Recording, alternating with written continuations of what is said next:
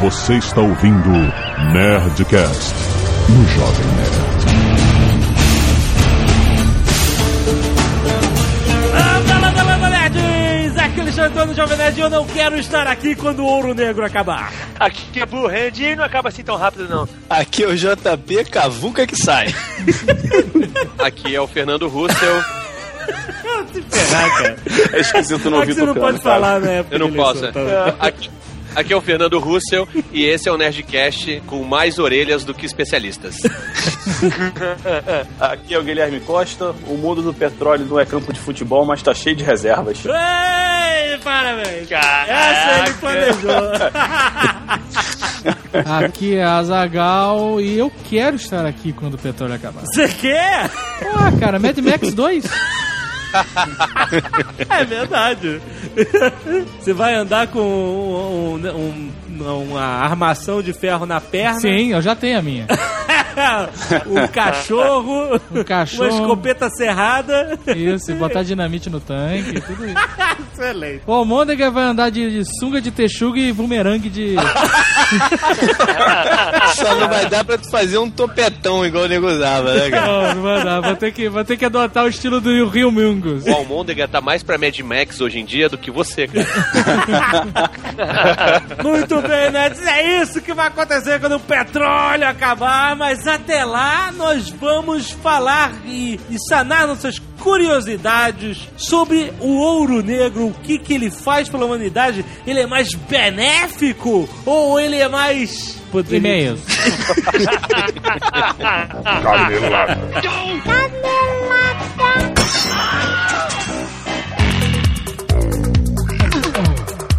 Muito bem, Zagal, vamos para mais uma semana de vez em Canelada do Nerdcast. Vamos. Vamos? Calma, ainda não.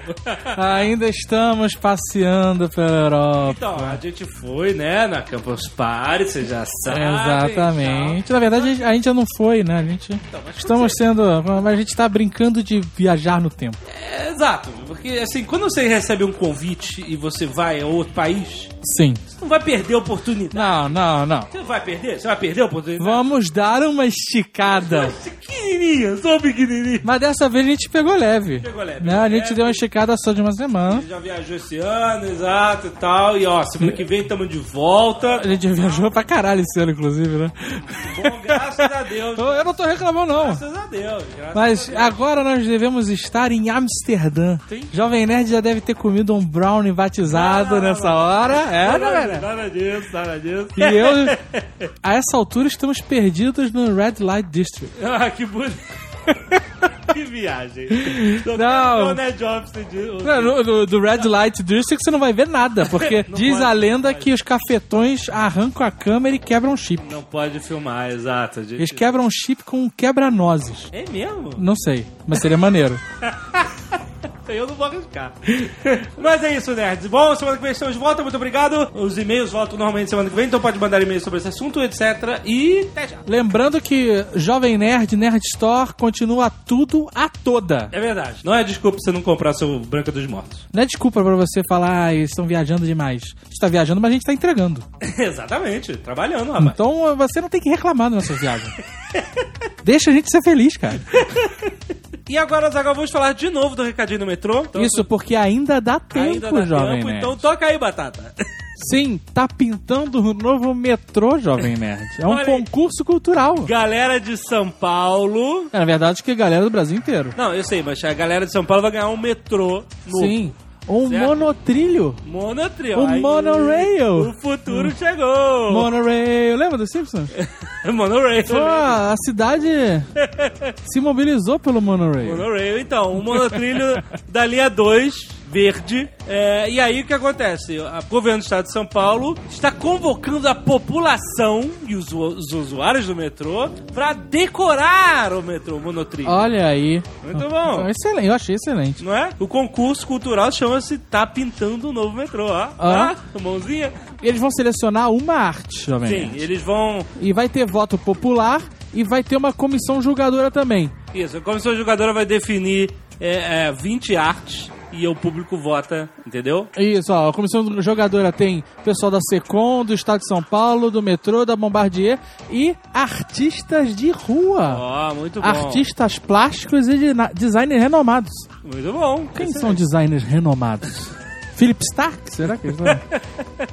Sempre você fala no Philip Stark, você... Ele, eu acho ele um puta designer. Ah, mas presta atenção, ó, dia, Macintosh já morreu, eu não posso falar do Macintosh. do dia 16 de agosto a dia 4 de setembro, presta atenção, Olha que maneiro, cara. A, a parada vai estampar o primeiro vagão dos trens da nova linha. muito bom. Você imagina se você ganhar uma parada dessas? Ir- A quatro- sua arte Irado, irado. vai estar no primeiro. Pa... Cara, animal. Então, presta atenção. Do dia 16 de agosto a 4 de setembro, Ó, dá tempo os ainda. artistas que estiverem interessados, eles vão se cadastrar no site, tá pintando no metrô.com.br.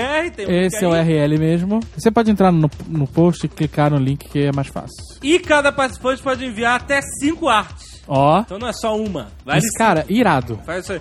E aí, beleza, aí vai ter aquela seleção das 20 melhores artes, e depois a galera vota através de site e redes sociais. O povo, o povo. E tem que vota. votar todo dia. Tem umas regras lá de quantidade de votos, voto extra, não sei o que lá. Exato. Te- entra no site pra ver como é que funciona essa questão da votação também, que é legal. Isso acontece do dia 12 a 28 de setembro, a votação, entendeu? Já Se você sabe. é um artista, um designer, um grafiteiro, Que portfólio, né? Excelente. pode até mandar a Santa Ceia, né? Imagina. Santa Ceia Jovem Nerd no metrô de São Paulo? não sei se é uma boa ideia. Vai lá, clica no link, vai lá e se cadastra. Jovem Nerd, eu vou te fazer uma pergunta. Você gosta de terror? Você sabia que nós temos o pai do medo escrevendo pra nós? A bufobia, olha aí. A bufobia interpretada moda caralha significa pai do medo. Exatamente. Ele escreveu Branca dos Mortos e os Sete Zumbis e outros contos macabros, Sim. que está à venda exclusivamente aonde, Nerd? Na Nestor. Então, música sinistra pra dizer compre agora ou se arrependa. Além disso, temos uma nova camisa da linha Keep Calm. Excelente, você já sabe. Keep Calm and Protect Blue Hand, jovem. Ah, maluco. Essa, cara, todo mundo tem que ter. Exatamente. Cara, essa camisa, além de ser você tirar onda, ela é de utilidade pública, porque ela tá passando a mensagem. Exato, a mensagem, a palavra. Exato, cara. Então, vá agora e garanta a sua Keep Calm and Protect Blue Hand. E você também pode comprar as canecas que estão todas de volta aos nossos estoques. Muito bem, vai lá em nestor.com.br.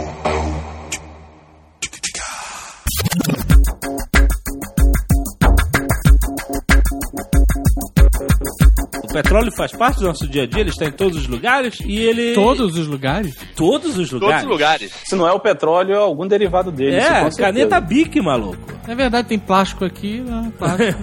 e a gente sabe pouco, a gente sabe pouco do, do, do que realmente é o petróleo, o que, que ele faz pela humanidade, como a gente é dependente dele, muito mais do que a gente imagina.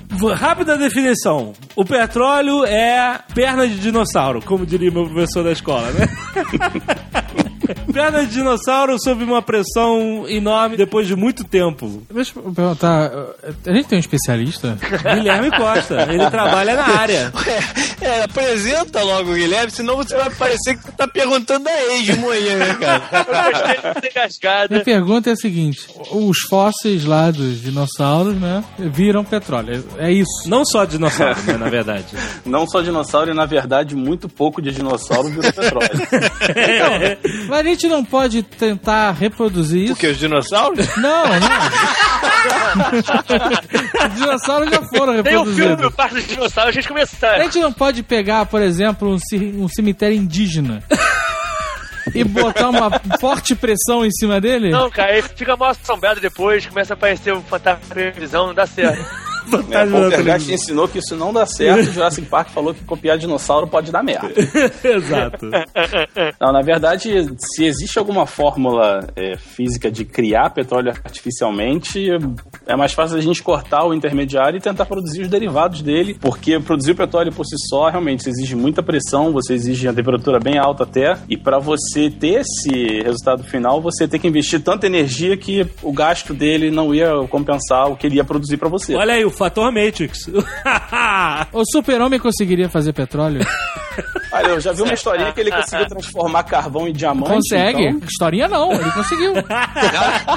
Eu vi anteontem um episódio do He-Man no Gloob que ele pega a areia assim, ele começa a alisar a areia rapidão, de repente ele faz um aquário de vidro. é, é tudo faz bem, isso, cara. Alguém consegue transformar. Guilherme, você é engenheiro químico, certo? Exatamente. Quanto a gente pode acreditar que o super-homem pode apertar muito forte o carvão e fazer Cara, um quando você bota acreditar e super-homem na mesma frase, É, é meio complicado, né? Vamos transformar isso pra uma vida real, vai ser, vai ser um pouco tá bom. difícil. Só pro Tá certo. Azagal ficar feliz, transformaram faz pouco tempo o cabelo do Pelé em diamante.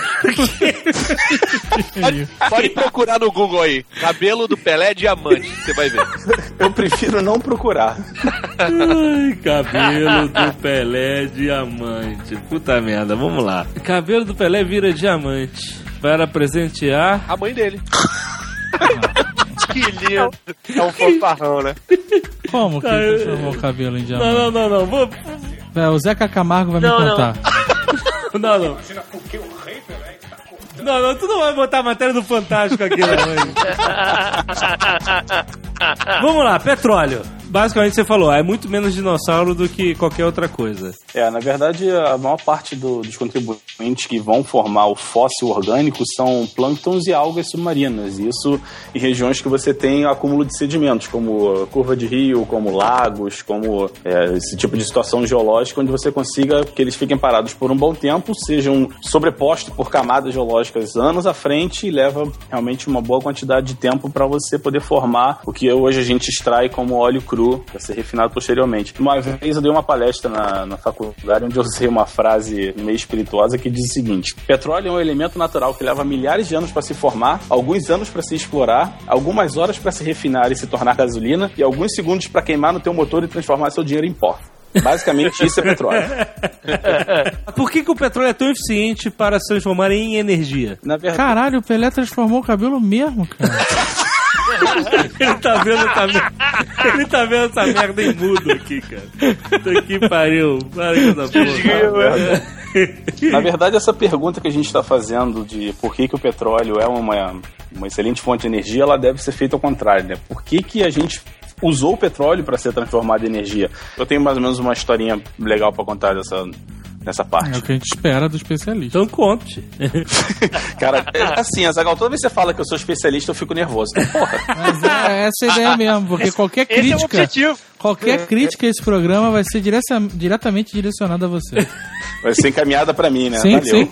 A gente tem que lembrar sempre que a raça humana sempre procurou utilizar tudo que a natureza fornecia como uh, meio de sustentar a vida dela, de tentar melhorar, seja fazer remédio, seja para você usar dentro da sua casa para ter um aquecimento, seja para você iluminar seu caminho dentro de alguma rua ou indo para algum local e tal. Tem relatos de uso do próprio petróleo, que não, ainda não era conhecido como petróleo na época, em várias partes da, do planeta, China, Iraque, Azerbaijão, Grécia. Você tinha, por exemplo, várias piscinas com aquele petróleo mais asfaltênico, que é um pouco mais duro, é mais maciço. O pessoal usava aquilo ali como se fosse um banho de lama para purificar a pele, coisa assim. Por ele ser uma matéria orgânica que tem um ponto de fusão em várias temperaturas diferentes, você pode abrir a, a, a, a gama de opções onde você pode usar o petróleo a uma infinidade de coisas. Então calma, calma. Ponto de fusão seria é, o ponto em que ele se transforma em outra. É, é quando você tira esse petróleo mais bruto, mais sólido, que é o que a gente conhece hoje como asfalto, derrete ele para uma parte mais líquida e posteriormente no seu ponto de ebulição ele se transforma em gás. Certo. Nessas três faixas você consegue tirar uma infinidade de produtos, seja gás metano para você botar nesses garros GNV, GNV que rodam a gás e tal, é o gás liquefeito que você usa no seu botijão de cozinha, você tem gasolina, querosene, As várias formas do petróleo todas têm uso. boa parte dela você consegue achar um local onde você vai utilizar. E isso não é de agora, isso vem de sei lá quantos anos antes de Cristo. Inclusive, eu até estava lendo uma reportagem recentemente que falava que o famoso oráculo de Delfos, na Grécia, é, nada mais era do que um reservatório de gás metano que ficava no topo de uma montanha. Isso, isso. É. Quando o pessoal ficava lá para ter as visões, ou seja lá como é que eles chamavam na época, nada mais passava do que alucinações causadas por intoxicação. Sim, sim, sim. Já ouvi isso. Teve um estudo geológico feito em 2006 que meio que comprovou que realmente existia um reservatório de gás metano lá e a galera simplesmente ficava doidão e interpretava aquilo como uma mensagem divina, né? Você falou aí de ebulição do petróleo para virar gás, mas do, do próprio poço que tira o petróleo, você já tira gás também, né? Você não precisa Sim, exatamente você tem- botar... Exato, dependendo da qualidade de petróleo que você está explorando, ele pode ser de característica leve e quando você tira ele daquela situação de pressão que ele se encontra e traz ele para a superfície, ele naturalmente já muda de estado. As duas formas que você tem de fazer mudança de estado é por pressão ou por temperatura. Nesse caso, você está fazendo naturalmente tirando da pressão que ele se encontra lá embaixo. Quando que a gente começou a usar de fato o petróleo como a fonte de energia para fazer combustíveis, etc? Porque antes a gente, você teve a idade do vapor, você teve a idade do, né, do carvão e tal, que nego... A gente usava muito Exato. carvão pra fazer gás de carvão também. As fábricas da Revolução Industrial foram na base de carvão, né? Exatamente, e ainda hoje é usado em muitas partes do mundo. Se não me engano, a a Alemanha ainda tem uma boa quantidade de carvão, a China ela tem muita carvão, quantidade de mais, carvão. mais do que o petróleo, já, tá, já chegou no pico dele de extração, né? Coisa pro, pro Sim, carvão. é, ele, ele não tem uma reserva tão grande quanto o petróleo ainda pode ter. Então, já está na hora dessa matriz energética ter mudado. E essa mudança ela começou a acontecer na época de 1850, quando você teve um avanço num procedimento chamado de destilação fracionada, onde você consegue pegar um elemento orgânico e quebrar em várias partes, como o petróleo faz hoje, e você tinha aplicações para cada uma daquelas partes. E a principal delas era o querosene. O querosene, na época, ele era o, o combustível do momento. Você usava muito iluminação pública e tal, e ele veio substituir o que era utilizado anteriormente, que era o óleo de baleia, que ao contrário do óleo de bebê, o óleo de baleia era feito de baleia. Óleo de bebê? De bebê? Não, o que ele quer dizer é que baleia. ele extraído do bebê, porra. Exato, mas o óleo de baleia é. Hoje isso ia ser impossível, não sei nem se ia e ter baleia é- pra sustentar isso tudo. Não ia, não ia. É engraçado que a, a gente sempre se refere como óleo de baleia, mas a baleia que tem óleo pra gente em português é um cachalote, não é uma baleia. O cachalote não é uma baleia? Não, é cachalote é uma baleia, mas a gente- ninguém se refere em português como um cachalote com baleia. É sempre baleias e cachalote. Ah, tá. E, e o óleo é de cachalote. O óleo não, não é, não é- Quando fala óleo de baleia, parece que é um óleo genérico. Se tira de qualquer baleia, não é verdade. Não, são só duas ou três espécies que davam óleo na qualidade certa pra você poder usar.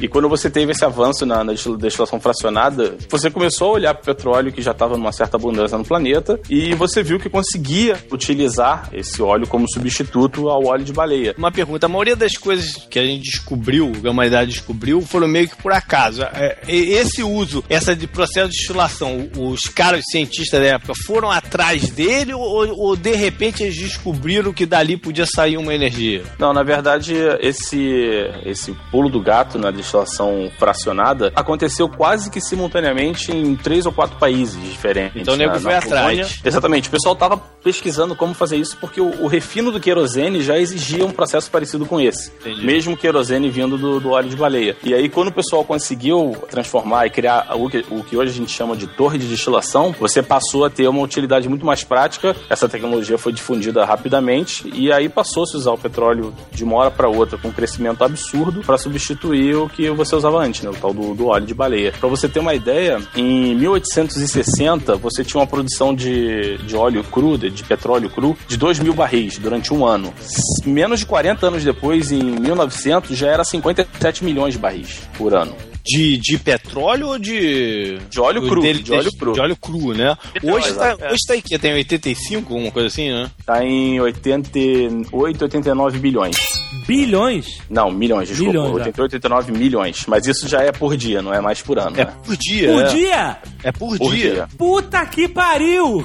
E para você ter uma ideia, o nosso consumo tá também em 88, 89 milhões por dia. Caraca, a gente tá no limite. Enquanto a gente ainda tiver reservas, a gente tá, de uma certa forma, safo. Mas... Eu tava. ah, Mas, Mas, pô, Vai, tem vai muita gente que diz que a gente já chegou no pico de produção, né? É, de uma certa forma, sim.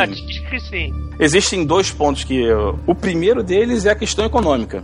Uma empresa que explora petróleo, ela não vai entrar num campo que exija mais dinheiro, mais investimento, mais tecnologia nova para extrair aquele petróleo enquanto o preço não compensar. E de uma outra forma, essa tecnologia não vai existir até que a gente chegue nesse ponto de necessidade. Então, Mas já estamos, né? O, o pico de, de produção do petróleo já aconteceu entre 2005 e 2010. A gente já É, o- está usando, já entrou nas reservas, já está usando elas. Existem tem que ir com calma porque existe uma certa confusão com relação ao termo reservas. Aham. O pessoal acha que reserva é aquela quantidade eh, tá safo que quando a gente precisar é só chegar nela e tamo aí. É, não. é bem assim. O que a gente considera como reservas na- no mercado de petróleo é o seguinte: não basta ser somente petróleo no solo. Você tem que saber onde está, você tem que saber como você vai chegar lá, quanto tempo você vai produzir e quanto você vai gastar com isso. Você tem que ter um plano em cima dessa jazida para você poder declará-la como reserva. É mais ou menos o seguinte: você tem um contrato com uma empresa de publicidade e sabe que no final do mês você vai receber um valor X porque é do contrato. Isso é a sua reserva, fazendo um paralelo com, com o mercado de petróleo. Não é a mesma coisa de você ter um amigo que você não vê há um tempo, mas que você emprestou 500 reais para ele, ele vai te pagar um dia. Isso você não considera reserva. É sabido que existem jazidas onde o acesso é difícil, a tecnologia não existe e ainda não vale a pena você custear uma exploração para lá, mas se no futuro chegar numa situação onde você vai estar espremendo pedra para tirar leite, aí, infelizmente a gente vai ter que chegar lá e o preço da gasolina vai subir sei lá quanto. É, sem contar que o que eles falam é que o petróleo que, que tá nesses lugares é um petróleo mais difícil de ser manuseado também, né? Não é só Isso a é questão uma- do, do mais difícil de chegar nele, é uma questão de Exatamente, manuseação. exatamente. É a diferença do sweet oil pro, pro outro, né? O sweet oil é o que tem menos gás sulfúrico nele, que é mais fácil de ser processado. tem realmente uma influência a questão de eh, concentração de H2S dentro do reservatório. E tem uma outra também que é o grau API do petróleo que você vai produzir. O caso que aconteceu no Brasil na década de 50, 60 foi o seguinte: a gente começou a usar muito mais petróleo antes de começar a explorar. Então as refinarias que a gente tinha, elas eram perfeitas para refinar o óleo comprado da Arábia Saudita, que é o que a gente chama hoje de árabe leve. Quando a gente começou a explorar e produzir, o nosso petróleo tinha um grau API muito mais baixo. Então o maquinário que a gente tinha não suportava tanto aquilo que a gente estava produzindo. A gente tinha que vender e importar numa quantidade parecida que pudesse ser refinada no país, e isso acabou levando a um pouco mais, por exemplo, na escalada do preço do petróleo. Mas hoje a gente já está numa tecnologia melhor que consegue processar muito mais o petróleo que a gente produz no país. Trocando em miúdos, vão conseguir tirar petróleo aqui do pré-sal em Santos? Não. Eu só quero saber mesmo se eu vou ficar rico vendendo cerveja na praia. cara. se não for dar pra tirar o, o petróleo, já me avisa que eu me mudo. Mas o que, que tem a ver o petróleo do pré-sal com a praia de Santos? Eu não entendi essa O parte. nego tá falando que vai construir uma redoma, cara, em volta de Santos. Com o dinheiro Mas do pré-sal. volta de Santos? A a questão é bacia de Santos, não é praia de Santos. A bacia de Santos ela se estende quase até o Paraná, então É, vai virar um homem elástico, vai esticar o braço dele até a plataforma e vender a cervejinha, mano.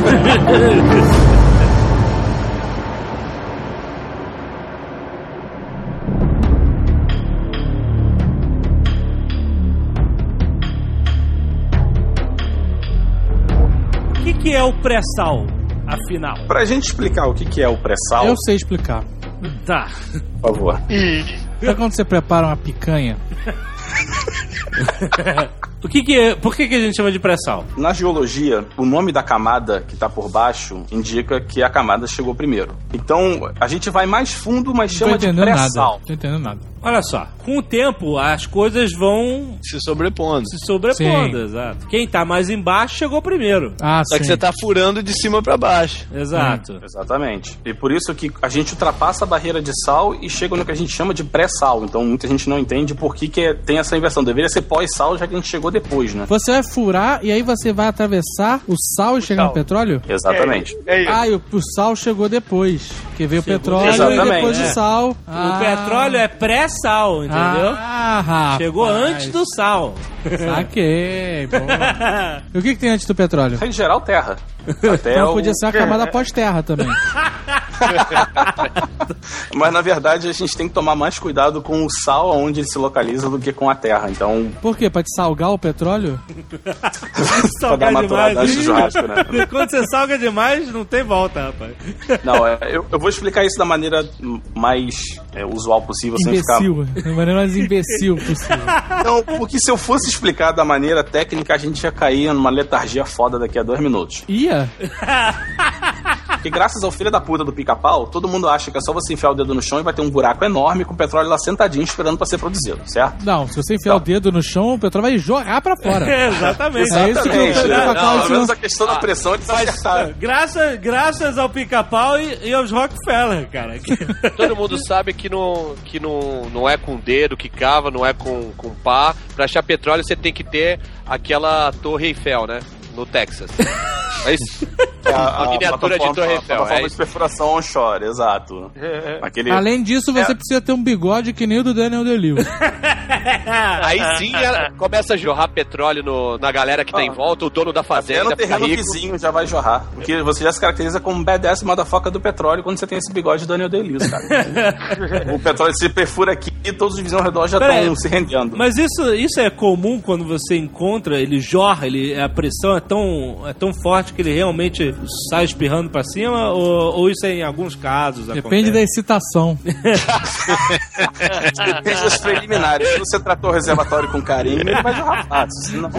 Mas deixa eu te perguntar um negócio. Essa torre Eiffel que o Tucano falou, que fica ali, ela é usada na perfuração, certo? Sim. O cara bota uma haste e aí ele vai perfurando. Quando essa haste chega no nível ali do solo, ele prende uma outra haste nela e continua empurrando pra baixo. É assim que funciona? É como se fosse uma. Sabe aquela antiga antena de carro onde um diâmetro menor saía de dentro de um maior e você ia Isso. puxando ela pra cima? Aham. É basicamente aquilo, só que apontado pra dentro do solo. Esse é Mas o você princípio vai acoplando um, a, a cada estágio maior, né? Exato, você na perfuração você vai passando com a sua broca primeiro e uma lama logo em seguida para você manter a pressão da onde você tá, da região que você tá perfurando, e depois você desce uma casca de metal e ela é cimentada contra a parede para ela não colapsar e acabar com a sua perfuração na hora. Esse é o tipo de petróleo mais fácil de ser retirado, né? Que é o teu o que fica aqui. É, esse é o que se já esgotou aqui nos Estados Unidos quase, né? É, dependendo até da profundidade que você está trabalhando, muitas vezes esse case você pode eliminar e deixar praticamente direto. É o que a gente chama de poço aberto. Colapsar é uma parada maneira. Eu vi que você gosta. Colapsar é uma palavra legal. Quando acontece, dá uma merda foda, mas a palavra é bem maneira. Então, mas espirra, né? Ou, sempre, ou quase sempre. é. Normalmente a pressão é, a, forte. pressão, a pressão do reservatório ela tá sobre quilômetros de terra em cima dela e quando você tem um ponto onde você acabou de desbalançar a pressão, seja chegando a perfuração ali no canto, ela vai tender a esse caminho onde tem menor pressão. E aí tá, o espirro acontece. Aí, é, peraí, aquela parada que espirra, tu tá perdendo tudo, né? Tu tá se fudendo. Enquanto estiver espirrando, tu tá se Você tá fudendo. comemorando, meu irmão. tá perdendo o quê, cara? Champanhe bilionário, né? Porra, tá fazendo a dança da chuva no de petróleo, óleo. cara. Espio quer dizer que tem milhões de litros ainda lá embaixo. cara. Exato, a parada tá na pressão inacreditável. Tá, Você pode chamar tua mulher, dança, tira a roupa. Então, mas Porra, que se foda, taca fogo naquela depois merda. você faz a A dança. fazenda da- tava hipotecada, e aí ia ter que vender a Então, gente. Como é que essa galera bigoduda chegava à conclusão que aqui tem petróleo? Ah, esse eu sei, posso responder? Posso responder? Por favor, por favor. Tem uma varinha, uma varinha assim que, que você vai girando assim e ela fala assim: aqui Não. tem É petróleo. tipo um Y, né? Varia em Y. É. um graveto, é um graveto. Porque é difícil de achar um graveto em Y. É, por isso que. Não, isso é pra água, não é pra petróleo, porra. Então, mas como é que o, que o Zé Mané, em 1880, achava petróleo? Da mesma maneira que eles achavam ouro. Vão furar. Vai, não vai me falar que tinha ciência nisso, cara. Não existia tanta ciência, mas existia sim observação, né? Porque, da mesma forma que você tinha aqueles tar pits espalhados pela Grécia, pela China, pelo que hoje é o Iraque, o- quando uma hora aquilo esgotava, o pessoal começava a procurar de onde veio. Então, o, o princípio da perfuração básica foi realmente a curiosidade.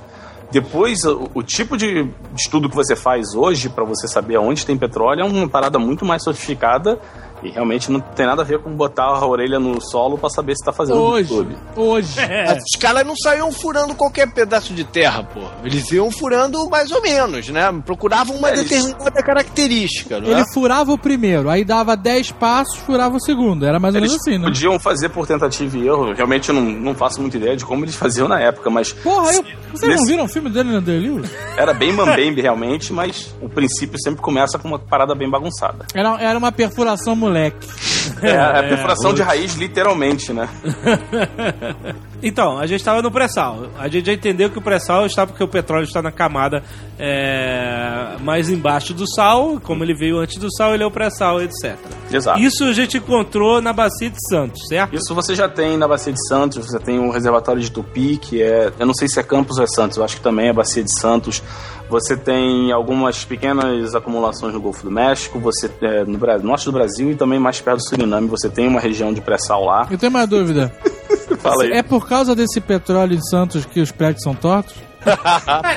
Aí eu já não tenho certeza, porque a nossa perfuração é bem longe do litoral, então antes de se falar em pré-sal, lá, tanto em Santos quanto em Campos, já tinham perfurações de extração de petróleo, né? Era o que? Era o petróleo estavam mais sim. beneficiados. É o petróleo convencional, como a gente chama. Era. Pós-sal. Por que, que ninguém chama de pós-sal? É aquela história, né? Depois que passou do sal, tinha que dar um nome pra camada, né? Então usa o pré-sal como referência pra dizer que ele é, mais uma profundo. superfície mais perto, né? A perfuração convencional ela vai numa faixa de 1.500 metros a 2.500 e o pré-sal pode passar disso com muita facilidade. Então é um outro sistema, é um outro equilíbrio de pressão, é uma outra qualidade de petróleo. Então é você nomear um e outro faz realmente sentido chamar o de convencional e o de pré-sal. E essa exploração do, do pré-sal a gente precisa entender primeiro como ela é para depois entender como é que é a diferença dela do pré-sal, nessa questão estrutural. Quando o reservatório está lá quietinho na dele e não tem nenhum ser humano ganancioso querendo explorar aquela porcaria. Esse exercício que eu vou fazer com vocês é para vocês terem uma visualização de como é um reservatório, ou uma aproximada visualização de como é um reservatório, no que a gente entende até hoje. Olha, tem um exercício. Você vai pegar aquela esponja de lava-louça, a parte só amarelinha. Você vai pegar tijolo de alvenaria, aquele vermelhinho com Porra, furinho pra tá passar difícil. o tubinho. Pô, já tá complicando. Não, re- relaxa, vocês vão entender, calma. Vamos misturar graxa, óleo lubrificante, gasolina, querosene, água do mar e areia. Olha o lubrificante, né? É, o lubrificante de carro, não é? Ok. Então, enfim. Pode ser de moto? Pode ser de moto. ele- Eles provêm boa parte da mesma fonte. Mas tem que, ser, tem que ser a base d'água ou o quê? O derivado de, de petróleo, preferencialmente. A gente está reconstruindo o petróleo depois da Ah, a gente tá reconstruindo o petróleo. Pera aí, repete. Qual é a- os ingredientes? KY. Bom, é Esponja, petróleo. esponja amarelinha. a esponja amarelinha e o tijolo de alvenaria, tá? Beleza. Cada um deles Ok. vai ser um tipo de rocha. Aí, para refazer o petróleo, você vai misturar graxa, óleo lubrificante, gasolina, querosene, água do mar e areia. Misturar essa merda toda numa A gente pode botar um dinossauro? Assim, se quiser botar um picadinho de dinossauro pra dar um gosto, é, é, é uma dinossauro de tá? plástico. Faz parte da, da brincadeira. Exato. Você mistura essa pasta, beleza. Beleza. Aí você vai pegar a sua esponjinha. Você não faça isso na cozinha da sua mãe, tá? Por favor. né? Por favor, a gente tá com Essa um ajuda mais novo Então, agora. não tesoura com ponta. Ou então faça e avise pra sua mãe que foi no Nerdcast que você é. Meu professor Guilherme que... Eu tô começando a pensar em usar um pseudônimo pra esse Nerdcast, mas enfim. Você vai embebedar essa, essa sua esponja nessa mistureba que a gente fez pra re- voltar Certo. o petróleo na sua parte normal. E depois você vai enfiar essa esponja embebida dentro do tijolo. Dentro da Daquele parte buraquinho do tijolo. Onde passa o conduíte, né? Você vai colocar ele naquela região. Isso. Num dos buracos. Exatamente. O que Ok. você tá vendo aí é uma representação que é o seguinte: o tijolo Vai cagar tudo, nessa hora vai cagar tudo. vai tá uma bagunça da porra. Estenda um- um- um- uma lona no chão pra você poder limpar a cozinha depois. Não, faz no jardim do vizinho. Fala que você viu isso na. É pra feira de ciências, pronto. Ciência, é O senhor aprendeu isso no Rapadura Cast. Foi o Jurandir Filho que te ensinou a fazer. Exato. E aí, essa imagem que vocês têm agora do tijolo com a esponja dentro, com tudo umedecido, é uma representação bem fidedigna até do que a gente enfrenta lá dentro. Você tem uma camada de rocha que é mais resistente, que é o que dá a forma estrutural ao nosso reservatório, e evita também que ele colapse assim que a gente comece a retirar o petróleo lá de dentro. E essa parte mais molinha, que é representada pela esponja, é a areia produzível. Isso é que a gente muitas vezes se refere como reservatório. Caraca, então não é nada daquela piscina preta que a gente imagina. Não, é nada É uma daquela- cagada geral. Peraí, peraí. Dito pica-pau. E o sal vai aonde? A gente não chegou no sal ainda, calma.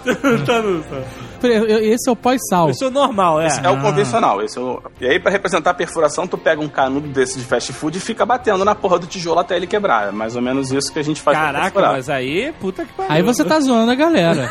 Exatamente. Se você é, é, obedecer nas certas proporções, a gente tem que usar brocas muitas vezes com finalização em diamante pra aguentar a pressão da, da perfuração. Porque Então, a porra, rocha- não é um canudo de fast food.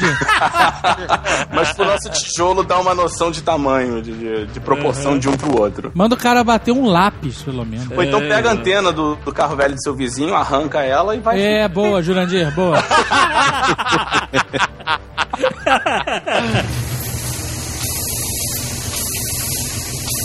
Quando você vai pro pré-sal, você elimina praticamente toda essa parte estrutural, você retira o tijolo da equação E o que você tem lá dentro é, um, um- é uma aglomerada, como se você tivesse aberto um, um- um saco de, de supermercado desses de atacado, cheio de sal, e enfiou a sua esponja lá dentro. No sal. Dentro do sal, exatamente. Eita. Ah, Tá, vamos dizer assim, tem uma camada de sal um pouco mais grosso em cima e embaixo ele tá mais compactado, ele tá mais no, quieto no seu lugar. Isso peraí, deixa eu ver se eu entendi o negócio. Você não tirou o tijolo da parada, você já ultrapassou ele, não é? Você tira o tijolo. Tem a maioria da- dos poços de pré-sal, ou dos reservatórios de pré-sal, a parte estrutural dele é muito mais frágil. Então, demorou muito tempo para desenvolver uma tecnologia que fosse compensar essa falta de estrutura. Você não vai ter esse suporte. Então, mas eu, eu li que a gente ainda tem que correr atrás da tecnologia pra explorar o, pré- o nosso pré-sal.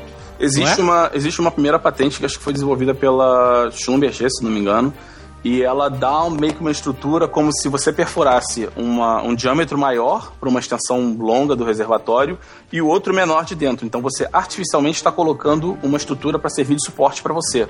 E aí você faz essa produção. Só que isso impede que você atinja várias áreas, impede que você atinja várias alturas diferentes, limita bastante o quanto você vai produzir por dia e até bem pouco tempo atrás era totalmente não econômico. Ainda não é? Ou Não é? tá, não tá naquele ponto onde a gente pode substituir o pré-sal pelo convencional. Realmente não está, tá bem longe. Porque eu, lembro que a, Petro- a Petrobras ela fez outra abertura de capital na mercado Lá de ações justamente para financiar, começar a financiar essa operação louca que vai ser. Cara, aí entra a parte especulativa também no meio disso aí. Não é só a questão. E essa é a parte bonita da- do mercado de ações, né? A gente cresceu na década de, de, de 80, 90, vendo notícias quase que uma vez a cada 3, 4 meses que a Petrobras descobriu um poço de petróleo não sei aonde e ia brincando com o preço das ações do, dela no mercado. né? Então, quando eles anunciaram a porra do pré-sal, as ações, a ação da Petrobras foi a 90 reais. não Depois foi teve split. nenhuma, porque eles já faziam isso pra caceta antes, né? Não, então, deixa, deixa, depois deixa teve split, depois teve split foi equivalente aí a 45. E nesse, nessa equivalência de, de 45, nunca mais teve esse, esse valor tão alto. né? Chegou a 16, cara. Chegou, chegou ao ponto do Sr. K ter prometido que, que ele venderia tudo que ele tinha pra comprar a ação da Petrobras. Por que, que baixou? Porque nego, ah, caralho, foda, Petrobras, especulação foda, estamos ricos e tal. E depois chegou assim, ih, galera, olha só, a Petrobras vai ter que gastar 17 trilhões de dólares pra poder fazer isso e não é bem economicamente viável agora, né? Voltando pra parte técnica da parada, você falou que a tecnologia ainda não tá lá, né? Economicamente, talvez ainda não esteja lá pra retirar essa, essa porqueira toda. Porque um- uma das paradas que, que mede a viabilidade de você tirar ou não o petróleo da parada não é só o custo, né, do material ou o preço do petróleo naquele momento, mas sim o gasto energético que você tem para retirar aquela porra, né?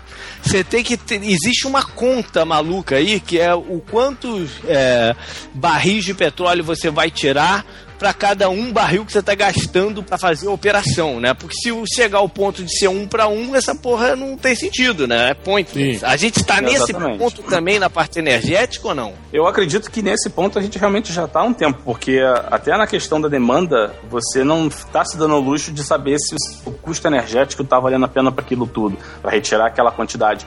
Hoje é quase certo que sim, você pelo custo energético você vai precisar produzir aquilo. O que mais pega no momento é realmente a questão financeira. A primeira parte de um projeto, os primeiros 3, 4 anos, dependendo do tamanho do projeto, lógico, é só gasto atrás de gasto atrás de gasto. A gente está falando coisas de milhões por ano, não é um custozinho aqui, outro ali. É realmente um valor que você tem que investir numa sísmica, é uma preparação de equipe que você tem que fazer, é modelagem, porra, sei lá quantas viagens para quantos centros você ter essa comunicação para poder definir o seu projeto, para finalmente você chegar num ponto onde você estipula quanto tem, quanto você vai retirar, quanto tempo vai levar para você produzir aquilo tudo e em que ponto você começa a pagar o seu custo com aquele projeto. Realmente é um malabarismo grande de, de variáveis que você tem que É, fazer. Tem uma outra, tem outra variável seja- importante aí que hoje em dia pega muito, que é a questão de segurança, né? Tanto ambiental quanto de Exatamente. pessoas aí. Cara, excelente ponto. O problema é o seguinte: quando você tem um acidente de carro, um cara bebeu no carnaval, pegou o carro, enfiou o carro no poste. Coitado, o cara enfiou o carro no poste. Quando acontece um Coitado acidente. não, bebeu. Exato. É. A- É, a- se a o ideia cara é que é o bebeu seguinte, foi pô, beber. O cara enfiou o carro no poste, tudo Você, bem. foi você. ninguém vai. é, Pode falar. Hã? Foi você. Não, eu não não vou te rir, cara. Eu- Não dá mesmo. Eu não sou de beber tanto também, então é O difícil. cara tá se justificando pra caralho. Eu, eu tô mais no nível Guga e, e Alexandre do que realmente. Então, Sei lá, no nível Tucano. Que isso, jovem? é, tua fama aí, A rapaz. fama tá boa. Mas olha só, você tá querendo dizer o seguinte: Isso. um acidente de carro é uma fatalidade. É uma É uma merda pro cara, é porra, o cara bateu. E ninguém em nenhum momento vai chegar, bater na porta da fábrica e falar que porra é essa que o cara bateu com o carro, entendeu? É, sim, sim, é. Quando Beleza. acontece um acidente na indústria do petróleo, é o equivalente de você cagar na meia, pendurar no seu ventilador de teto e ligar no máximo. Que vai respingar pra todo mundo e vai dar merda pra todo mundo. Sim, a gente acabou de ver a, a porra da BP com problema no Golfo do México que durou aí meses, né? É, o que aconteceu no, no acidente lá do, do Deepwater Horizon, primeira ação que o governo tomou é o seguinte: todas as perfurações do Golfo do México estão suspensas, ponto final, acabou. E Caralho! pra você ter uma ideia do impacto que isso teve, no final do ano já estava começando a ter falta de petróleo no mercado e o preço da gasolina começando a subir. Então, quando você tem esse tipo de incidente, é comum o pessoal fazer aquela investigação minuciosa do que aconteceu no acidente para que ter certeza que não vai acontecer de novo e muitas vezes revisar o processo de segurança que sempre está atrás de cada etapa da- de uma perfuração, de uma operação qualquer. E outro processo é a BP é, arriar as calças e, e abaixar, né? E esperar. Esse caso até que ficou para boa parte da, da população, quem assistiu, foi que a BP fez aquela cara de cachorro que perdeu na igreja e limpou a praia que ela sujou no Golfo do México, na Louisiana, no Texas e tal. E pagou uma multa e é só isso. Muita gente acha que, até hoje, muita gente acha que essa empresa devia ter sido fechada, devia ter eh, perdido todas as concessões dos Estados Unidos. Aqui, realmente, qual, foi, o- qual foi o grande problema da, da, da BP na brincadeira aí? Foi ter Tá. acontecido o, o problema ou foi a demora deles de, de, de resolver a situação? Na verdade, foi um conjunto de problemas, não foi um só. Eu tive acesso ao relatório final do Congresso americano, foi divulgado pela, por toda a indústria, né, o pessoal ter ideia do que aconteceu. É, não estou aqui para enfiar o dedo na cara de ninguém, eu estou passando informação do desse relatório final. É, o que aconteceu foi, durante essa perfuração do Poço Macondo, que eles estavam trabalhando, um alarme de vazamento de gás dentro do poço soou uma hora antes do acidente. Tá? Um alarme que você quer dizer o canário morreu. Não, um alarme quer dizer. um alarme mais ou menos quer dizer. É um alto-falante berrando a pleno vapor, falando, galera, deu merda, vamos parar com essa porra. Tá? É, é parada séria, foi alarme geral da plataforma. Aí tava todo mundo bêbado, ninguém ouviu o cara gritando. Estavam bêbados batendo de carro. Ou então tava fazendo aquele exercício do começo lá que tinha tijolo, água do mar. É, então houve esse alarme, eu não sei porquê, mas não houve nenhuma ação em cima disso, não foi interrompida a perfuração. Sabe-se que aquele poço estava 15 dias atrás do, do, do prazo estimado dele, e isso num, num daily rate de plataforma, num, num custo diário de plataforma, é coisa pra caramba, e existia uma certa pressão de acabar com esse poço o mais rápido possível. Ele tava correndo atrás do prejuízo, é isso. Sim, ele já estava começando a ficar feio a imagem de que se o poço não terminasse, ele teria uma boa quantidade de petróleo, visto que vazou, e, a- e a- o tempo e a quantidade que vazou realmente ia ser um poço excelente, mas ele já estava sob essa pressão, então não sei porquê, mas decidiram abafar o alarme, tentar resolver da maneira... Abafaram, botaram a toalha no alarme. Não, na verdade, esse tipo de alarme ele não é extremamente raro de acontecer. Quando você tem qualquer nível de gás, seja um vazamento mínimo, seja um vazamento realmente preocupante, ele vai soar, porque é uma questão de segurança. Então o pessoal pode ter entendido que não, isso aí a gente já viu antes, realmente não é nada tão grave. Naquele Não vai momento, dar nada, né? Aquela famosa grave. frase. Continuou essa perfuração, continuou vazando gás para dentro do reservatório e chegou num ponto onde a pressão que ele estava exercendo dentro do, do corpo do poço, já que tá- tinha sido perfurado, não foi suficiente e ele vazou para a plataforma. Então ele subiu com uma velocidade altíssima, foi parar no solo da plataforma e lá explodiu. O que que subiu? O gás, o gás conseguiu subir até o, a cabeça da perfuração, que é na plataforma, na, que a gente chama na, na rotary table, né, na mesa de perfuração. Chegou até Aham. ali, infelizmente explodiu, matou 11 pessoas na hora e começou todo o problema daí. Quando a gente faz uma perfuração, a gente tem um equipamento chamado BOP, é o Blowout Preventer. A, a função dele é evitar que, que exploda. Simplesmente, o nome dele é isso, evitar que exploda. Se fosse o blowjob, seria né, o outro. A intenção é, Era é justamente justamente oposta. pra explodir. É o contrário, né? E, e o que aconteceu é que a quantidade de gás que vazou e que passou era tão grande que a explosão tirou o BOP do lugar. Ele afastou, foi muito pouca coisa, ele afastou realmente um mínimo, mas esse mínimo foi o suficiente para ele não conseguir vedar o poço e ter o vazamento para a superfície. E aí foi aquela merda que a gente viu, óleo pra cacete voando. Houve uma certa crítica quanto ao tempo de resposta para É, contenção de por que, vazamento. foi tão difícil de eu consertar a parada?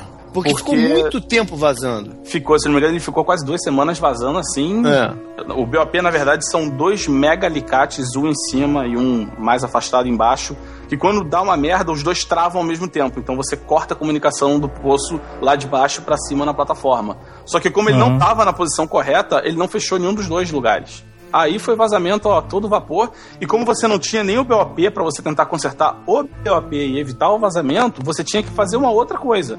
Se não me engano, eles chegaram a tentar um, um- um poço de alívio, que é quando você perfura na lateral e você passa a escoar um pouco da produção por esse novo poço, que você tem um certo controle. Não, também não funcionou, e infelizmente chegou no, na, na costa da Louisiana, chegou na costa do Texas, pegou um pouco em Atlanta, se não me engano, então... É, na, na, na Flórida, o nego achou que ia, que ia ferrar ali a parte turística do Golfo do México, mas Caraca, acabou que é. não chegou. Matar todos aqueles pelicanos, né? É, mas não, chegou muito aqui na costa da Flórida, não. Eu viajei pra cá, pra Houston, no ano passado, e eu vi na propaganda na TV a BP com aquela cara de santa: olha, nós já limpamos tudo, pode voltar a comer camarão daqui, pode voltar a comer peixe, não sei o quê, tá tudo bem. Cara, desculpa, eu tô morando na Louisiana e eu não sou maluco de comer frutos do mar até hoje, que realmente eu não sei qual foi o tipo de ação que teve, e eu prefiro que venha uma. uma nem que seja uma agência internacional me dizer: não, realmente essa água tá limpa, esses Compre- animais não vão Comer, nascer com comer perigo." bacalhau porque ele veio da Noruega, mano. Na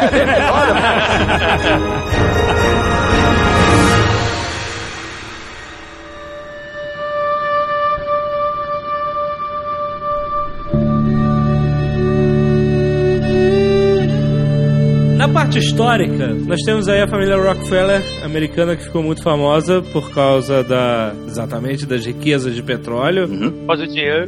Porque ah, lá nos Estados Unidos, diferente do Brasil, né? Se você perfura, você tem uma terra, a terra é tua, você perfura, você encontra petróleo, é tudo teu, você abre uma mega empresa, você fica bilionário. Eu não sei se é exatamente nessa, nessa forma tão direta, mas eu sei que a negociação com o governo é bem mais simples aqui no Que Brasil. é, é o que fez a fortuna dos Rockefeller, não foi? Ah, fez a, fez a fortuna dele foi que ele conseguiu pegar o, o, o óleo e transformar em outros produtos, porra. Não, Não, mas é, era na verdade ele, tem, ele. tem um e pouco foi, mais e do foi que a isso. época, foi a época também, não é? Foi a época. Na época, É, é, não, na mas- época ele fez. É que o Jovem Nerd tá querendo dar uma ideia que, pô, ele descobriu petróleo na terra dele. Não foi isso que fez a Não, não, fortuna ele saiu dele. comprando Não, não foi terra. só aí. O, o, o John Rockefeller ele já era um empresário de sucesso, ele já tinha é, várias empresas espalhadas pelos Estados Unidos. E em 1860 ou, ou 50, não lembro direito, ele entrou para esse negócio de refinaria de petróleo em Ah, sociedade com, com os irmãos e algumas outras pessoas. O É, que uma dessas pessoas, vale como curiosidade, foi o Henry Flagger, que foi o Isso. cara que, pô, fez a. Ele que foi o financiador dessa porra mesmo, através de uma grana de família dele. Ele é um cara fundamental aqui da Flórida.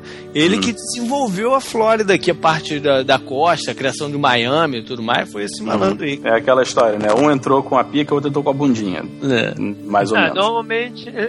Toda a sociedade envolve isso. E o Rockefeller, então, ele começou a desenvolver essa área de, de comprar poços, explorar poços, refinar e vender no seu postinho de gasolina primordial, digamos assim, bem, bem primitivo, e expandiu de uma certa forma que ele basicamente foi o primeiro conglomerado trust da história da humanidade. Então, naquela época, como o Blue falou, as coisas eram realmente diferentes. Então, você não tinha essa noção de como uma empresa pode ser tão poderosa a ponto de entrar no caminho do governo. É, Isso nunca tinha acontecido antes, nesse nível, porque as empresas mais poderosas dessa época eram a- anteriores eram as companhias da Índia Ocidental e Oriental, mas as, todas as duas não eram bem companhias, companhias, elas tinham, elas tinham um governo junto com elas.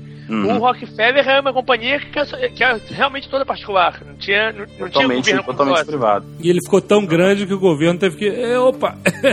Ele chegou Não, num ponto na verdade- que falou, opa, Eu, eu lembro de ter lido um artigo há um tempo atrás falando dessa época, para o governo decidir onde ele ia instalar a mais nova ferrovia que ia ligar, sei lá, Nova York, a algum outro estado, ela primeiro tinha que saber o que, que a Rockefeller Industry ia fazer naquela região. Puta merda. Se eles fossem montar uma refinaria, ou alguns postos de distribuição de, de, de querosene, posteriormente de gasolina, ou qualquer coisa desse tipo, não valeria a pena, porque o pessoal ia preferir o tráfego com o querosene, que era um pouco mais prático, do que É. fazer pela ferrovia, entendeu? Que era limitado ao, ao, ao caminho por onde passava a ferrovia. Aí, uma hora, o governo botou o pi na mesa e falou: Porra, pera aí, quem manda nesse país sou eu ou você? E o Rockefeller respondeu, sou eu. Esse foi, esse foi o problema. Esse foi o problema. É, o cara, o ele cara chegou nesse ponto justamente usando a questão de transporte, né? Porque o- a parada foi que ele, ele conseguiu espremer essa galera de ferrovia a tal ponto que o custo dele de transportar os produtos era muito mais barato do que o dos outros, né? Então e- É, e- ele, conseguiu um produto ele era muito mais barato. Ele era dono das principais ferrovias, ele era dono das refinarias, então ele concorria, ele concorria com diversas empresas Aí não que tá, mas ele foi ser dono das ferrovias depois. No começo ele espremeu, porque ele começou a ter um volume de espremeu. produto, É. ele espremeu os caras até certo ponto de conseguir um custo menor.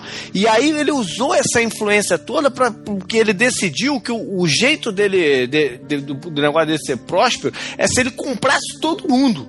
Então É. ele saiu comprando todos os concorrentes, ele forçava o cara a vender para ele, entendeu? Então acabou que chegou um ponto que ele era o dono de toda a, a exploração do petróleo por aqui, né? Caraca, me deu uma saudade de jogar tra- é, Transport Tycoon. Era exatamente isso.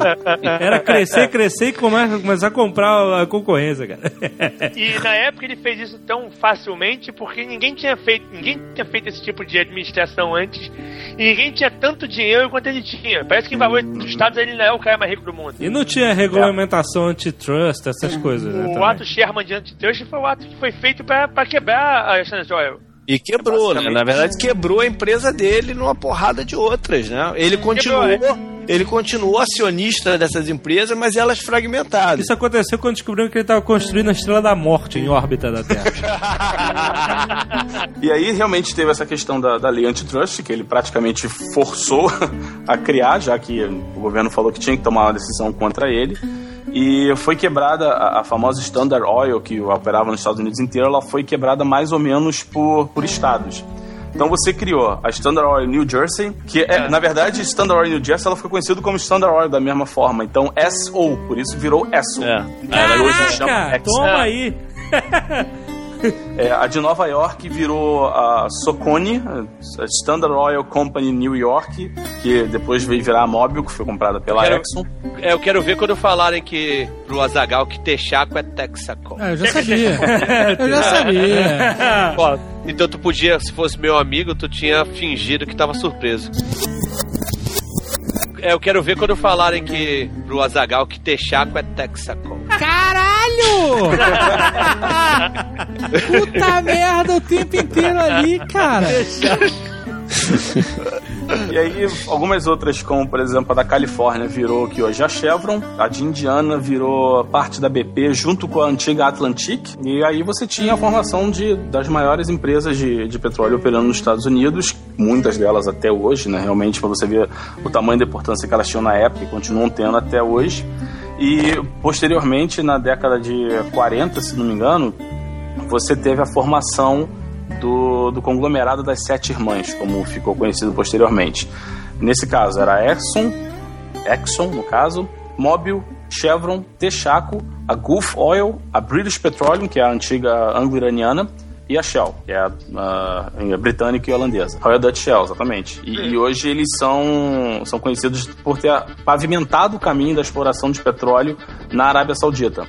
Da forma que eles fizeram foi mais ou menos o seguinte: eles entravam em acordo com o país, iam duas empresas lá oferecendo seus serviços para aquele país, promessa de comprar uma parte e revender nos Estados Unidos. É o, aquela historinha que todo mundo sempre conhece.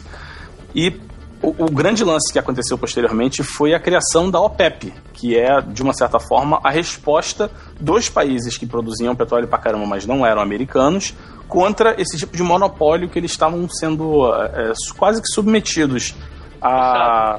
Na época. É, eu não quis dizer forçado, mas. Então, não então mas o, do o que aconteceu era que É. na década de 30, assim, nego. É, os Estados Unidos começou a pra- praticamente colonizar a Arábia Saudita, né? Com... O Oriente Médio, o Oriente Médio ali, quase todo. Oriente Médio. A Arábia sempre foi, sempre foi a favor, né? Mais ou menos. Agora, É. o Oriente Médio como um todo não era tão. Depois, depois, da- depois da, da Primeira Guerra Mundial, quando, eles, quando a- a- o Império Turco Otomano caiu e aquele pedaço ali ficou, ficou liberado, todos eles caíram de pau ali pra cima pra tentar explorar, ainda mais quando ele descobriu que tinha petróleo pra caramba ali. Mas aí, todos a- aqueles até países então, eram países novos, né? Então eles não Uhum. tinham muito um governo forte. Soberano o cara forte, assim, é. vou te fazer É. uma oferta que você não pode recusar, né? Não, e sem contar que os caras não tinham tecnologia pra fazer o negócio. Quem tinha eram essas empresas. E, né? E ali eram colônias, sobretudo das, da- de países europeus, né? Os Estados Unidos É. não estava forte ainda lá. Tem um filme chamado O Reino, que a abertura do filme é meio que um resumão dessa, dessa parada toda na Arábia Saudita, eu acho e tal, e é, é bem maneiro. É. A gente se refere à Arábia Saudita, Emirados Árabes, mas a gente esquece, o, por exemplo, o, o, o- o Emirados Árabes Unidos é exatamente, é exatamente isso. São vários paizinhos mínimos que se uniram e fizeram, e fizeram um, um país Um maior. país a própria só. Arábia Saudita foi unificada, mas eram várias tribos, então é tudo muito, é tudo muito espalhado. Não, e todas as, a- e todas as, as fronteiras lá são fronteiras imaginárias, né? É. São, é. Porque, é, porque o que acontece com um país que ele que tem uma formação ao longo da história é através tem as guerras e tal e algumas tribos subjugam outras e elas formam uma nação, né? E o que aconteceu lá não. É, cortaram, dividiram entre os- as grandes potências, né, Foi europeias. fatiado, foi fatiado numa mesa, não foi fatiado no. Exatamente. Então, existe muitos países que, que tem várias etnias dentro, Sim. né? E que não se bicam, né? O, não o se problema é que elas não se bicam. Que a lógica diz que não deveria funcionar nenhuma dessas alianças, mas funcionou, né? Isso, de certa forma, acontece na África também, né? Que é onde também tem É. petróleo. Mas foi o, me- foi o mesmo esquema, foi o mesmo Ah. esquema de divisão. Só que na Arábia Saudita o bicho não pegou como pega na África porque o petróleo, o petróleo forçou uma presença militar do Ocidente maior. A- na África foi mesmo. depois. Na, é, na Na África. África, na África a merda já tinha acontecido. Pois Mas é, na a África, África vamos combinar, vamos combinar que na África, os países ricos que têm interesse estão esperando a, a população de ser dizimada para poder tomar conta.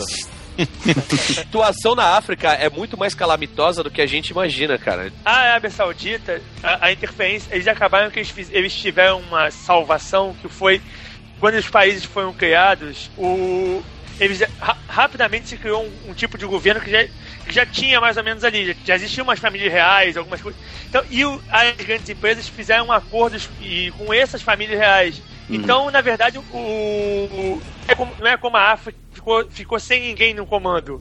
A África ficou sem ninguém no comando e o comando virou de quem queria. Lá já, já ti- existia um certo comando. A OPEP, então, é a força é, árabe, a força do Oriente Médio, de, a união dos países para produtores de petróleo para combater. Pra reduzir, a expo- reduzir a exploração Uhum. deles, digamos assim. Exatamente, para evitar que o pessoal viesse com mais força.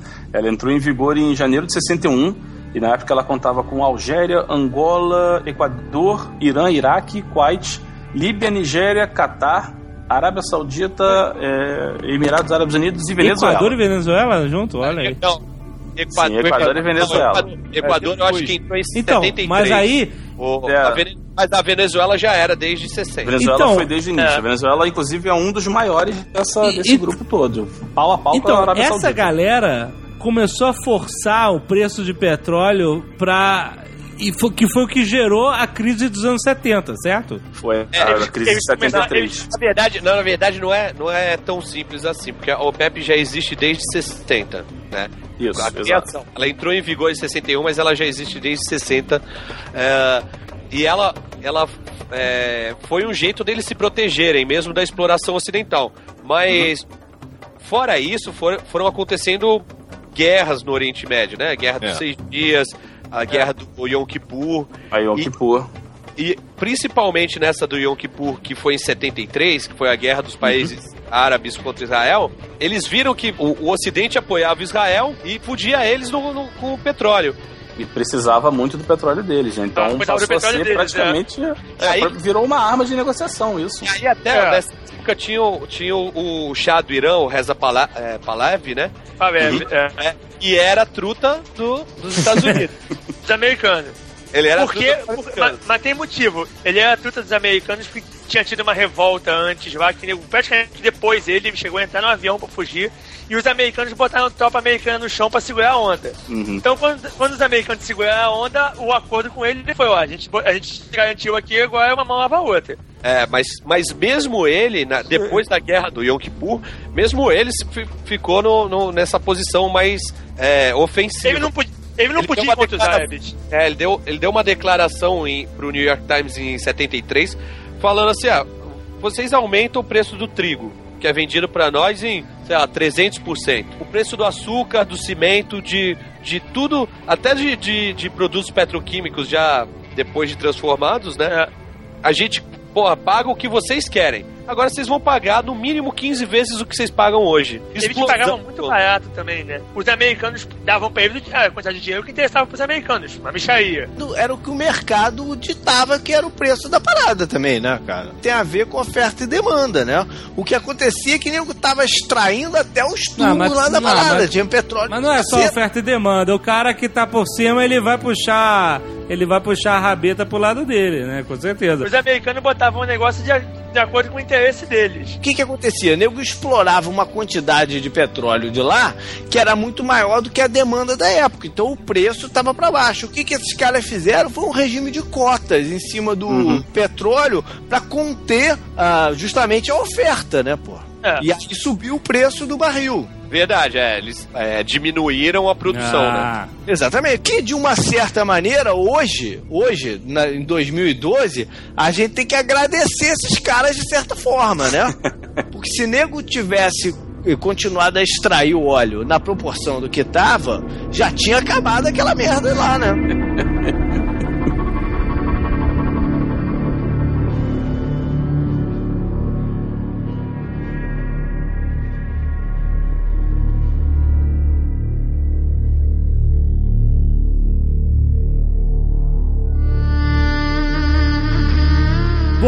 petróleo está em toda, todas as partes, certo? Está como aqui como matriz energética, está como subprodutos, plástico e qualquer coisa na Chiclete. indústria.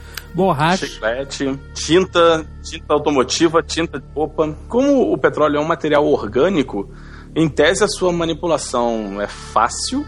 Eu tô falando isso com bastante cuidado, realmente, mas ela é bem mais prática do que você bater, pegar um material orgânico, um mineral, alguma coisa assim, para você usar no seu corpo, e você tem menos chance de ter algum tipo de reação. Então ele é usado, a variedade de coisas aí é absurda. E o petróleo, o principal derivado dele hoje é o plástico. Eu acho que o grande pilar da era moderna e o grande problema dessa questão de se o petróleo vai acabar não é deixar de ter gasolina para o carro, mas sim deixar de ter plástico para fazer a sua vida funcionar, né? Caraca, Você, é se você mesmo? olhar ao seu redor, você não tem. Se acabar o nada petróleo, que você falência direto na Tupperware. Direto.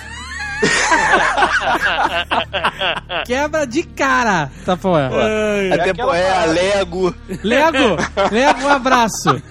Obrigado, queridos. É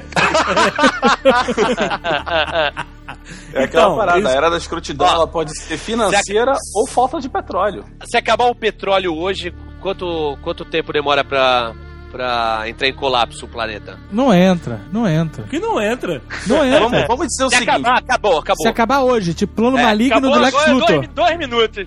uma pergunta, ô Fernando, uma Deixa eu perguntar, silicone de botar no peito. Acabou. Tem petróleo? Adeus, paniquetes, Olha, todas. Eu não tenho certeza, eu não tenho certeza não. Essa Ah, não, realmente não, eu não, devendo, não não entra. tenho certeza não. Deve ter, sei lá, o invólucro plástico, alguma coisa assim, deve ser derivado, sei lá. Mas ah, quando você pergunta o petróleo acabar, você quer dizer o quê? Os cientistas malucos de algum país com sigla bizarra inventam uma bactéria que come o petróleo. Come. Ah, Eles tem uma vão inserir ela em todos os povos do mundo. gente, Não, é só soltar no ar. dia já acabou tudo. Solta no ar e dia. ela come petróleo e caga outro filhote. Um fi- Ela caga um filhote. Solta no ar. Agora ela tá enterrada, maluco. Como é que vai... Zagal, Mas se você extrair o petróleo, no momento que ele saiu, a bactéria come ele. Entendeu? Ele ataca no reservatório, tu joga lá dentro. Não precisa. Você tirou o, o, pra atmosfera, fudeu. Tem uma professora pesquisadora aqui da Unisantos que desenvolve um- um- um- um- uma pesquisa justamente disso, criar uma bactéria que degrada o óleo. Viu? Caraca, É, essa, essa é uma terrorista em potencial, hein, mano? Não, peraí, então vamos lá, vamos lá, vamos por partes. É pra, é, pra vaza- é pra vazamento, né? Exatamente, essa pesquisa Aí vamos dizer que essa pelo pesquisa menos deu 20 certo anos. e ela vaze. Tá, a gente não precisa imaginar como o petróleo vai acabar, Claro que caralho. precisa, tem que criar um contexto. Então, vamos supor nesse cenário que eh, algum cientista maluco formado na Universidade de Loucos conseguiu terminar essa pesquisa de 20 anos do- da bactéria que degrada petróleo e resolve usar como arma, tá? Isso. Em 24 horas todo o petróleo do mundo acaba. Ah, isso, excelente. Tá bom. E a ok. nossa produção tá pau a pau. Então o que tiver no tanque aí na esquina da Peraí, sua peraí. casa é o que sobrou. A gente tá fazendo esse roteiro. É- Esse aqui é Nerdcast ou é o. MRG, né? É, Não, não, não, Não, a grande ironia dessa parte é o seguinte: até essa questão realmente séria de, de petróleo acabar um dia, até para você fabricar a, a célula fotoelétrica e a célula de hidrogênio como energia alternativa, você usa derivado de petróleo. Então, cara, se isso não começar a evoluir de uma maneira considerável daqui a alguns anos, vai dar merda, Você capitão. tá enrolando e não tá dizendo que vai acontecer se Eu tô, acabar o imaginando, petróleo. eu tô imaginando, depois da devastação total por culpa que a gente só sabe usar petróleo pra tudo, um cara olhando assim pro horizonte, o que nós fizemos. O Viggo Mortensen, né? O Viggo Mortensen. Não, olha só, peraí. Vocês estão malucos? Olha só, presta atenção. Vocês estão viajando. Não vai acontecer isso, caralho. O, Jovem Nerd vai ser o primeiro a se fuder. não vai, não vai Você não acabar. tá preparado pra nada, A cara. gente tem que falar. Ei, Jovem Nerd, sabia que álcool tem derivado, derivado de? Talvez assim o Jovem Nerd se assuste. Porque você não vai poder mais comprar tal. Vai vir num saco de papel o talco, mano. Presta atenção. Vai ser que nem polvilho. Não vai acabar. Enrolado, sabe qual é? Polvilho Globo? Biscoito Globo, que vem, vem enrolado no papel, vazando talco pra tudo que é lado. É assim que vai ser teu futuro, mano.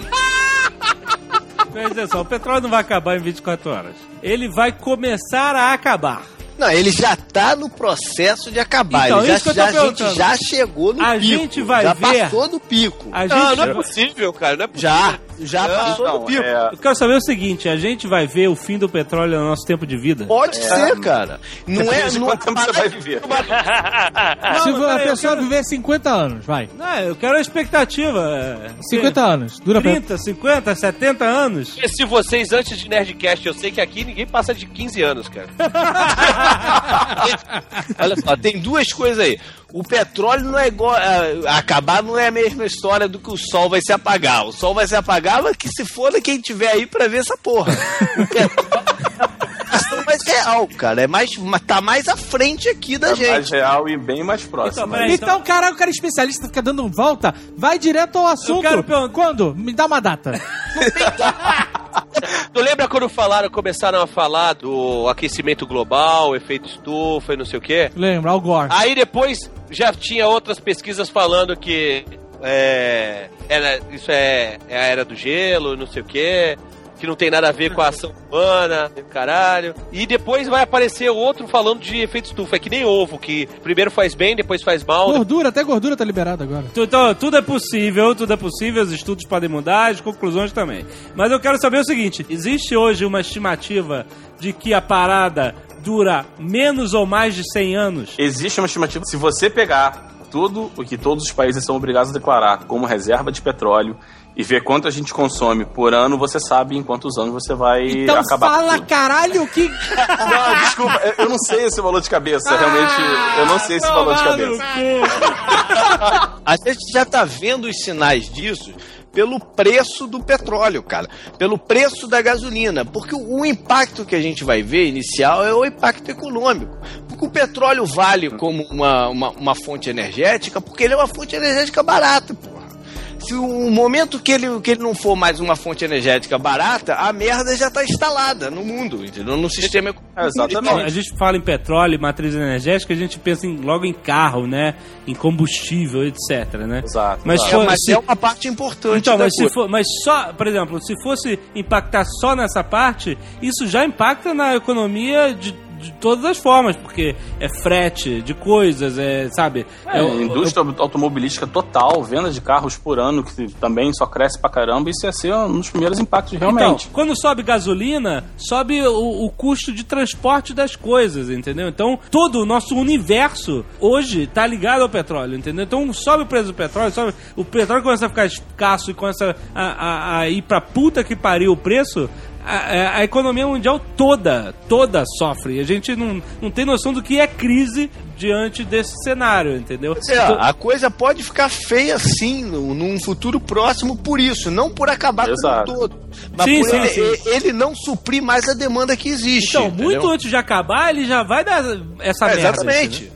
Por, por isso que é, por isso que não é importante a data que ele vai se acabar como um todo, entendeu?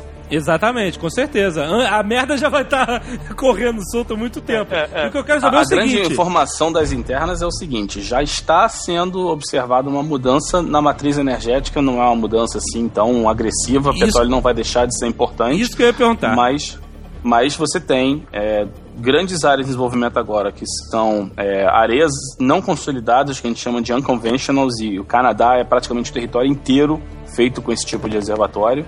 E você tem o gás onshore, que antigamente a gente produzia muito gás offshore, que é em alto mar realmente, e agora está sendo dado muita importância ao gás onshore. Inclusive, os Estados Unidos mesmo tá, tá avançando bastante nesse lado do, É, do só próprio que gás o onshore. Canadá, o Canadá já tá todo comprometido com a China pra vender essa porra É. pra China. Os Estados Unidos tá tentando bloquear, mas não, não tá conseguindo, entendeu? Uhum. A China tá comprando todo qualquer menção, possibilidade de óleo que exista no mundo. Uhum. Então, daqui a Já- a, a China a já chegou vai- no Brasil até. Ah, Por todo lado. Quem, fala, quem falou que, que quem, quem sonhou que tem um petróleo negócio, a China já comprou o sonho do cara, entendeu? Do- do- é isso que tá acontecendo, cara.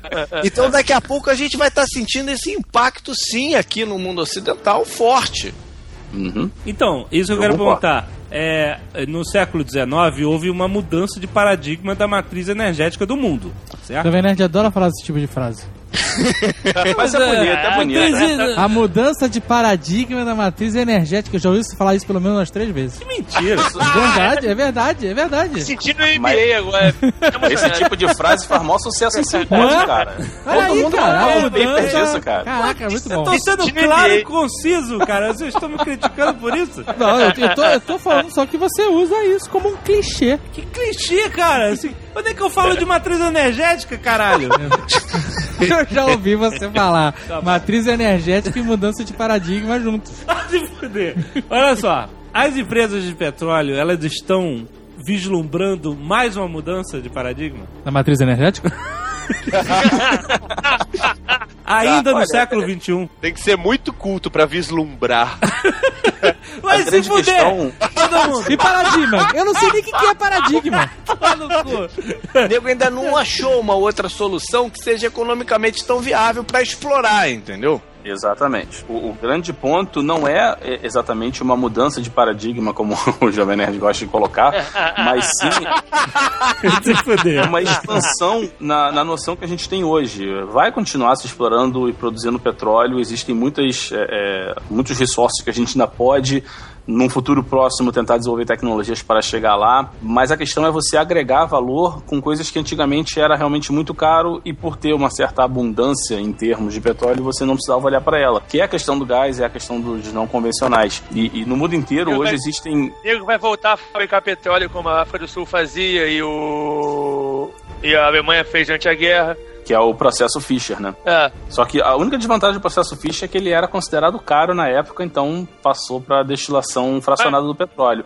Pode mas chegar num ponto onde ele passa a ser o mesmo preço, né? Então volta ao É, Fischer. parece que dep- dependendo de quanto chegar o, o petróleo, ele, ele volta a ser economicamente viável e estava próximo. Eu lembro que era uma parada assim, tipo, se chegar a 160 o barril, ele ficava, ele ficava viável de novo, uma, uma coisa assim próxima. Exato. É é aquela questão. Existe uma demanda que a gente tem que suprir e existem alternativas que você tem que pagar um preço disposto para ter.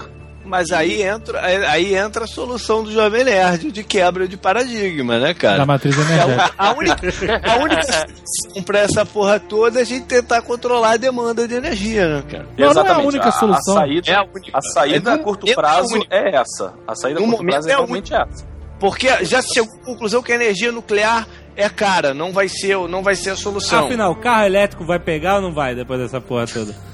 a energia elétrica também é cara, não resolve o problema, Não, mas cara. to- assim, isso é todas outro as fontes de energia são mais caras que o petróleo. Alguma vai ter que pegar, caralho. A alternativa que eu vejo assim, mas com um bom desenvolvimento de tecnologia, é a energia solar. Só que hoje ainda é impraticável. Olha, eu vi uma reportagem interessante em que um desses institutos de paradigmas estava desenvolvendo um vidro. Mas peraí, é criador de paradigmas ou quebrador de paradigmas? Que Os instituto dois, é esse? porque era vidro, então pode tanto desenvolver quanto Ah, quebrar. beleza. Saquei. é, Se esquentar, amolece o paradigma. mas eu vi eles eles estavam desenvolvendo um vidro com, sei lá, 70% de transparência que era, era uma Ah, célula céu, eu solar. Então você poderia revestir fachadas de prédio, ainda mais esses prédios que são todos envidraçados, com esse material e ele, é, ele produziria energia, por exemplo, por esse próprio. Mas ele é só, ele é só 5% eficiente. Não, porra, mas acabaram de desenvolver a parada também, né, cara? É, Não, mas, Azaghal, 5% da luz cai de novo-. Mas é um começo, né, Cai de cara? novo É um naquele começo. ponto. Beleza, ele é uma, é uma alternativa em tese viável, com certeza, mas provavelmente o custo de produção desse vidro é 50 vezes maior do que o custo de produção do vidro normal. E o dono de uma empresa, o dono de um prédio que tem lá uma fachada gigante, não vai querer gastar 50 vezes a mais para salvar energia pro futuro, entendeu? Infelizmente esbarra na própria burrice Não é uma ser questão humano, de não é salvar só na energia, questão é questão de opção. Cara, olha só, o ser humano não vai querer salvar nada, ele quer que tudo se foda.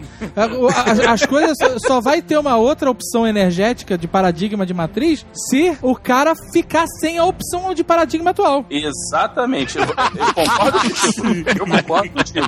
Infelizmente, o ser humano só aprende na Quando porrada. acabar o- a, a- a matriz atual de paradigma, o cara vai revestir o prédio dessa merda toda que se foda, que seja só 5%.